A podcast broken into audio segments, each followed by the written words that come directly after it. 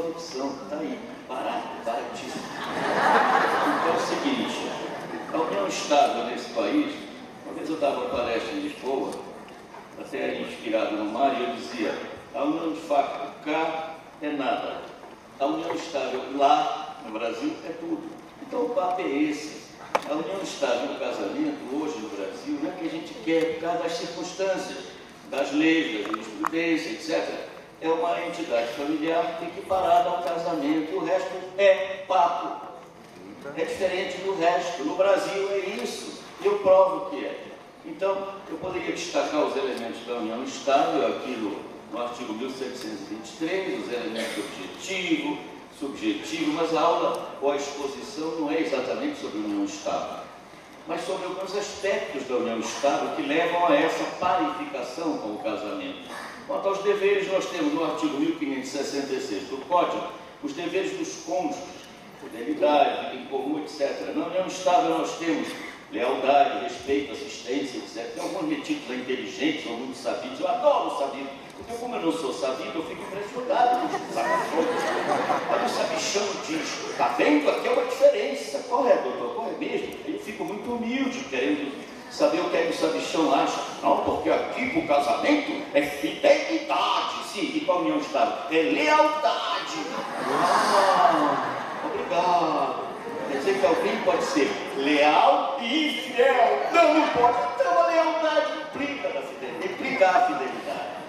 Alguém não pode ser leal e infiel. É impossível alguém ser leal e infiel. Então, o princípio da fidelidade está sim presente, embora com o nome lealdade não é um estado. Óbvio, se não for isso, vira outra coisa que eu não vou dizer o nome. E vocês sabem qual é. Seguindo, uso do sobrenome. Está escrito em algum lugar que, que, o companheiro pode usar o sobrenome? Assim, em lei não, a não ser uma lei lá de 1973, Lei dos Registros Públicos, mas já a decisão do Superior Tribunal de Justiça, relatora ministra Nancy Rodrigues, não para usar aquele, aquele artigo da Lei dos Registros Públicos, mas para usar por analogia o artigo 1565, parágrafo 1 do Código Civil, de maneira que o companheiro, a companheira, pode sim, sim, pode usar o sobrenome. Impedimentos. Os impedimentos para estabelecer a união estável são praticamente os mesmos dos impedimentos para o casamento. Há uma diferença apenas quanto à pessoa casada, isso é uma, é uma exceção importante. Quem é meu aluno lá em Belém diz, olha, já tem uma pergunta que ele vai fazer aí na prova. Ah, mas o senhor quer que os alunos saibam a pergunta? Claro! E os mais inteligentes escrevem melhor que os outros. Eu não fico naquela harmonia. Esconde a prova, eu quero que eles saibam até antes qual é as pessoas perguntam. Eu não tenho uma biblioteca atrás de mim para escrever. Por que, que o aluno não pode saber antes uma pergunta que eu vou fazer? Obviamente. Essa pergunta é: um homem casado pode constituir união estável? Sim, não, está errado sim e está errado não. Em direito, pessoal, tem um macete. A resposta é: talvez, quem sabe, depende.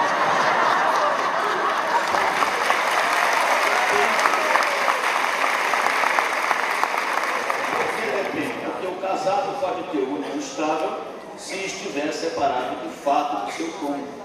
Não sei se vocês viram a palestra da Lúcia Brasileira, aliás, ela é linda. Ela o papo dela é essa de famílias paralelas, simultâneas. Eu nem assisti, mas sempre foi maravilhosa. Que é o que o Supremo está decidindo agora, de maneira que até esse assunto a gente vai ter que repensar conforme essa decisão do STF.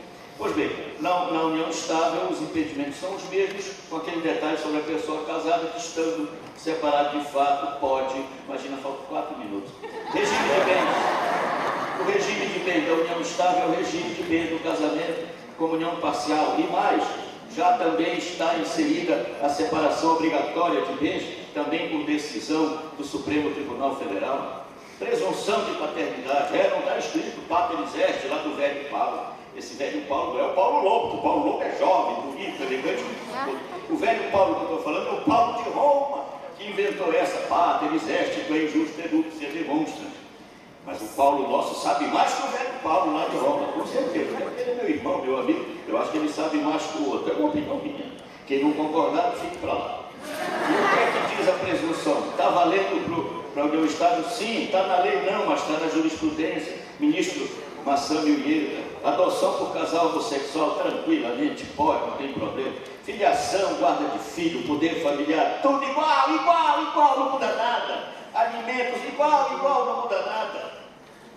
Ou quem acha que muda alguma coisa. Quem quiser pode na minha palestra falar. Eu quero saber o que é que é diferente. O Rosa lá do Paraná, por aí, é aquele que enxerga. Uma vez eu estava com ele lá no Paraná, recentemente, eu perguntei, alguém aqui que vive em união estável acha que a sua situação é diferente das paretas que são casadas? Não, não, ao contrário, somos absolutamente iguais, olha, é o que eu acho. Locação de imóvel urbano também, no término vai para também para a união estável, ações reais imobiliárias, tem que assinar o companheiro, a companheira, sucessão hereditária, tivemos aquele artigo 1790, tenebroso, arcaico, atrasado, irremediavelmente inconstitucional. Eu contei no país toda a história do Najibão, que ocorreu lá no Amazonas, na minha Manacapuru, não tem a ver no Amazonas aqui, contei tudo quanto foi lugar. Opa, viva o Amazonas! Viva o Amazonas! Então, e finalmente foi declarada a inconstitucionalidade, o ministro deu-me a glória de me citar, juntamente com a minha madrinha santa. Quando eu estou falando isso, eu não estou achando que ela, é, que ela é alguma coisa mais antiga, não, porque ela é tão jovem e linda. Eu casaria com ela ontem, Giselda Ironato.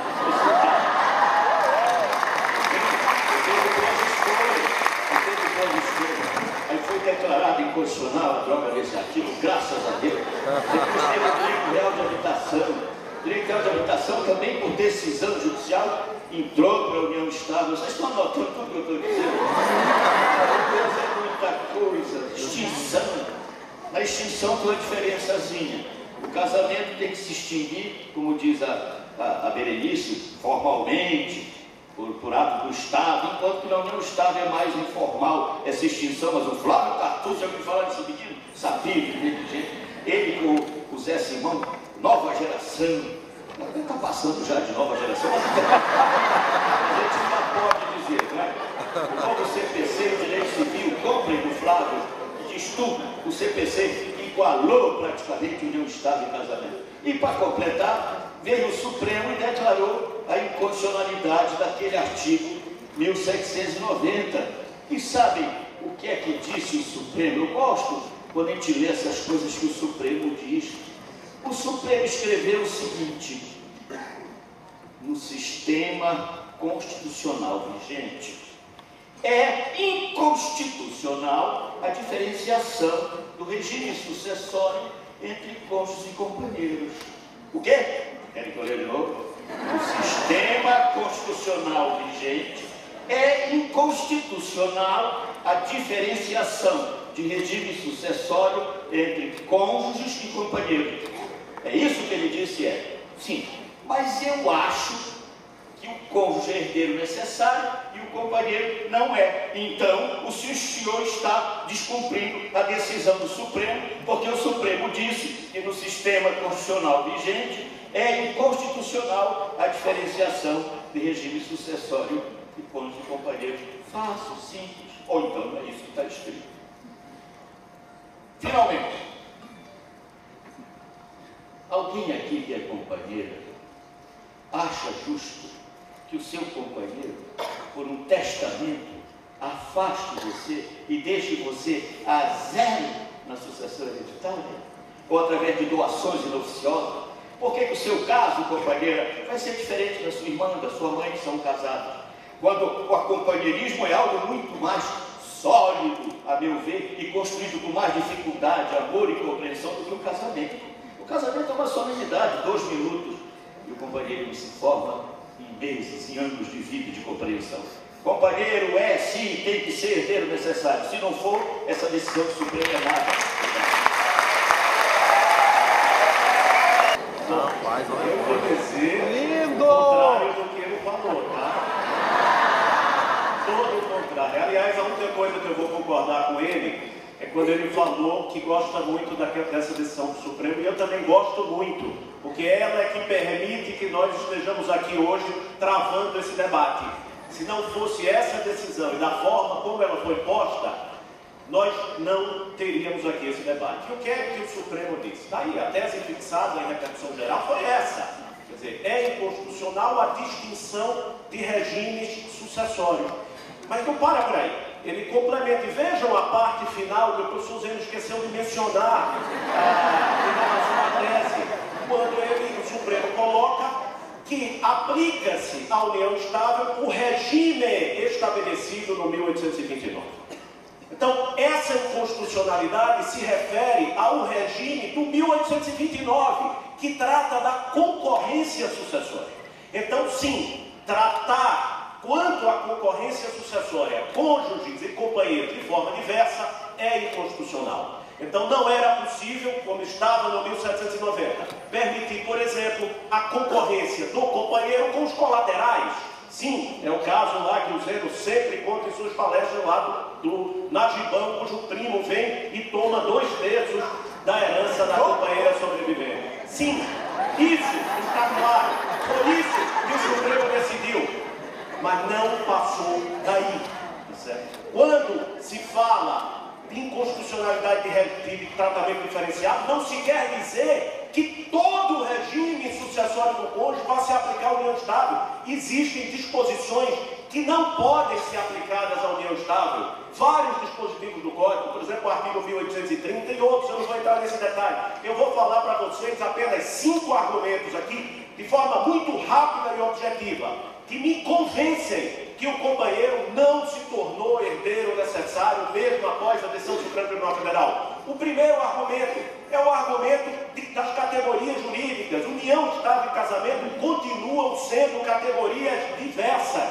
São entidades familiares igualmente tuteladas pelo Estado, mas cuja moldura normativa pode ser diversa. Tratar desigualmente não é tratar menos ou atribuir menos direitos.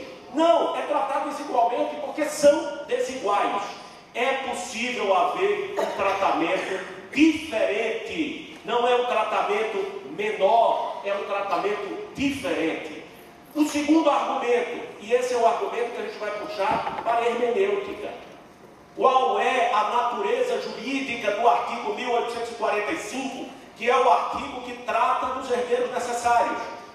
Que tipo de norma é expressa nesse dispositivo? É uma norma restritiva de direitos. Por quê? Porque restringe a liberdade testamentária. Quem tem herdeiros necessários não pode dispor livremente do seu patrimônio. Então, o 1845 é norma restritiva de direitos. E todo mundo aqui tem certeza que aprendeu no primeiro ano de faculdade que norma restritiva de direito não comporta interpretação extensiva. Portanto, onde se lê cônjuge no 1845, não se pode ler companheiro. Porque a norma é restritiva, eu não posso dar interpretação extensiva. Somente a lei pode retirar do artigo 1845 qualquer herdeiro necessário. Somente pela lei o cônjuge descendente ou ascendente pode deixar de ser herdeiro necessário. Portanto, somente a lei pode incluir um novo herdeiro necessário naquele rol. Terceiro argumento. O argumento da lei de introdução ao Código Civil, na aplicação da lei, o juiz tem que atender aos fins sociais, aquelas exigências do bem comum.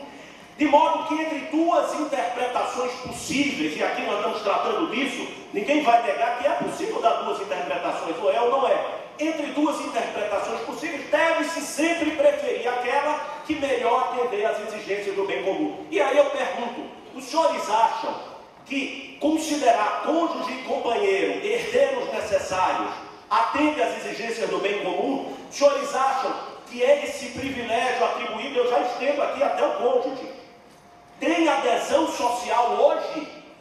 As pessoas estão felizes com essa restrição às suas liberdades ah, de testar? Não é isso que a gente tem visto. Num cenário onde a grande maioria das famílias brasileiras as famílias conjugais, são pessoas que têm um passado conjugal e um passado parental, que são famílias reconstituídas, que estão nos segundos e terceiros relacionamentos.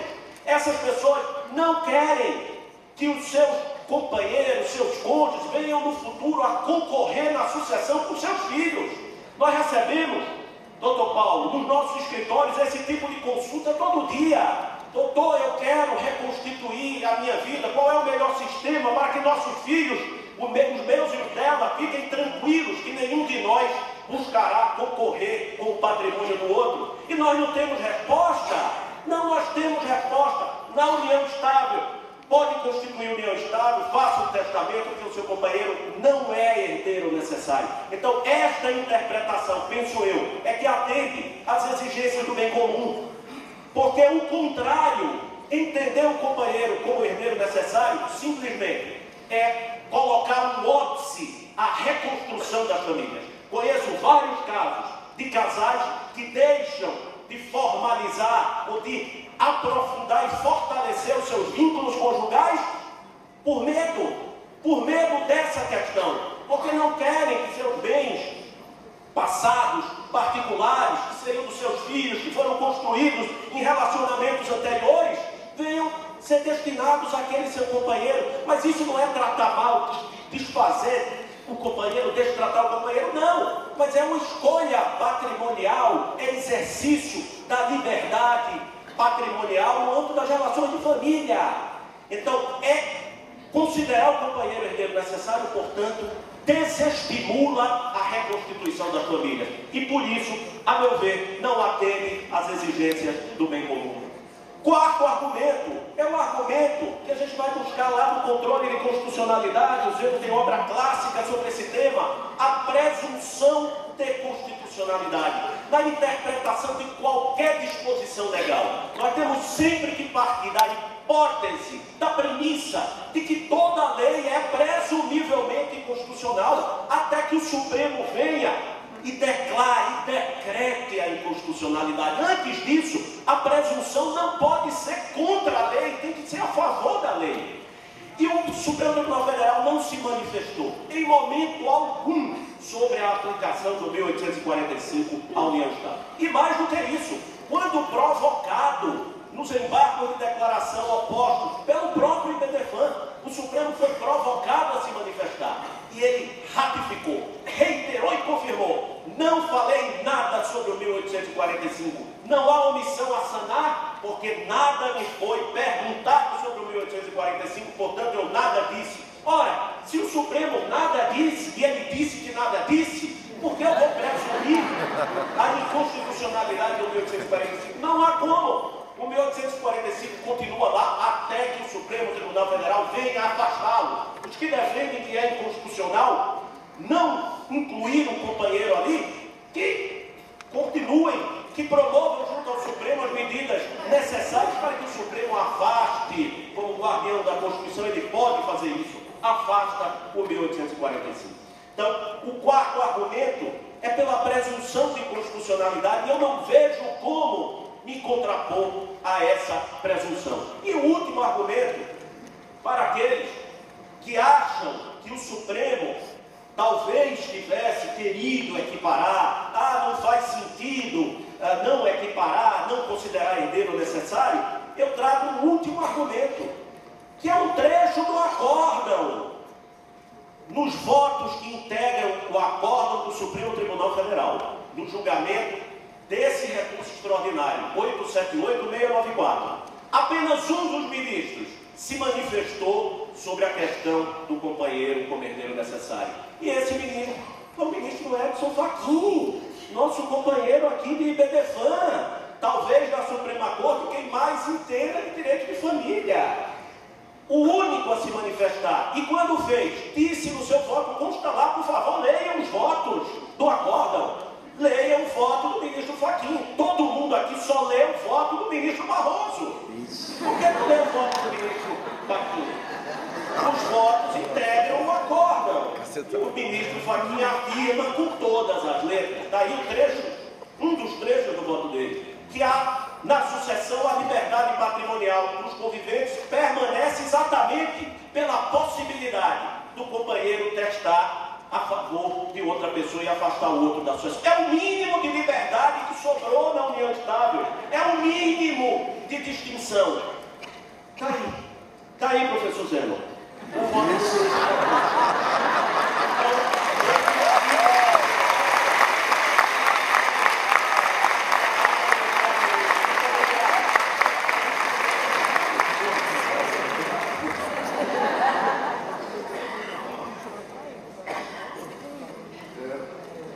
tarde a todos. É um prazer enorme estar aqui participando mais uma vez no Congresso do Telefone. Ainda mais ao lado de Mário Delgado e Zeno Veloso. Mário e eu temos uma história muito bonita no direito de família e na época da promulgação do Código Civil Brasileiro de 2002, eu fui um ferrenho opositor ao Código de 2002 e dentro do mais elevado nível possível, eu tive um defensor, fui um dos redatores, o meu querido amigo e colega Mário Delgado. Mas em alto nível nós discutimos e até hoje continuamos a discussão. Mas o que nós temos hoje, eu virei o voto de Minerva. Eu estou no tribunal na qual o relator votou a favor o primeiro vogal contra e o terceiro vogal está aqui agora para decidir entre Zeno Veloso e Mário Delgado. Senhores, é muito fácil decidir isso. O direito de família é o mais humano de todos os direitos. Eu sempre afirmei isso.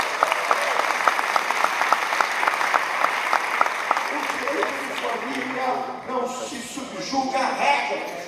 Cada minuto que nós passamos na nossa vida brota um novo direito que modifica o direito de família.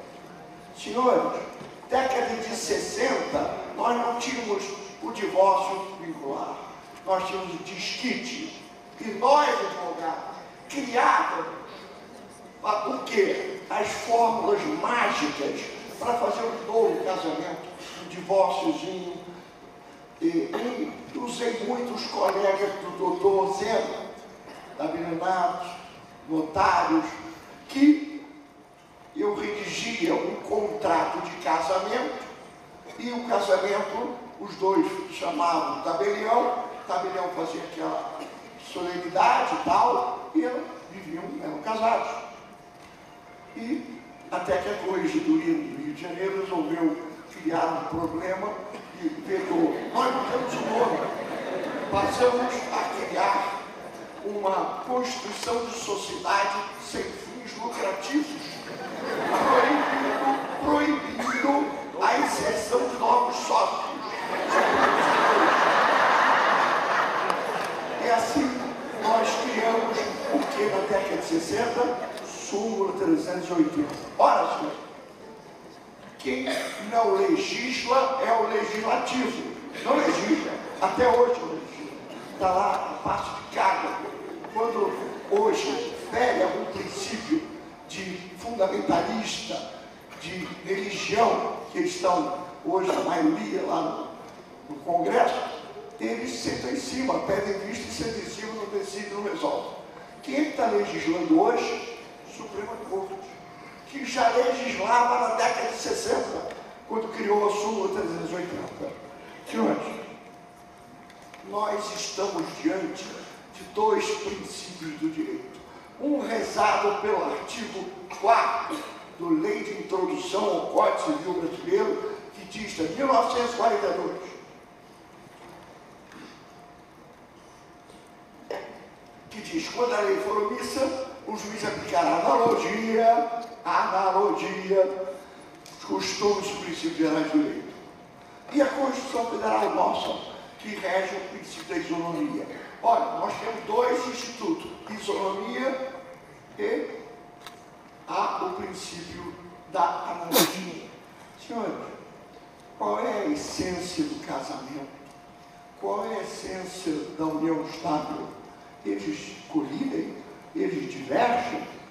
Nós estamos aqui para discutir virgulinha de norma, virgulinha de entendimento, ou estamos aqui como a própria nossa vice-presidente Maria Berenice afirmou ontem, afirma sempre. Acima de tudo está o afeto. Qual é a diferença do afeto no casamento e na união Estado? Tem diferença? Não tem. Nós temos que respeitar isso. Nós temos que respeitar esse princípio. Ó, a Suprema Corte trata da inconstitucionalidade do artigo 1790. Não podemos discriminar. Aliás, foi a própria Suprema Corte que, interpretando a Constituição Federal, estabeleceu que não existe distinção entre o homem e a mulher. E por isso, pessoas do mesmo sexo poderiam se unir afetivamente. Senhores, nós não temos legislado o casamento homoafetivo, por causa da inércia desse poder legislativo que nós temos no país. Mas nós temos a jurisprudência contínua da súmula 380, como temos hoje o Supremo Tribunal aceitando, admitido, e o Conselho Nacional de Justiça aderindo também à Corte Suprema, e estamos vendo hoje casamento sendo realizado em circunscrições civis sem qualquer discriminação. Por que, que nós vamos hoje discriminar o companheiro, o convivente e o marido, o esposo, a esposa? Isso não existe. O fundamento é o amor, é a união, é a vontade, é a vontade das partes em constituir a família, senhores. O artigo 1845, que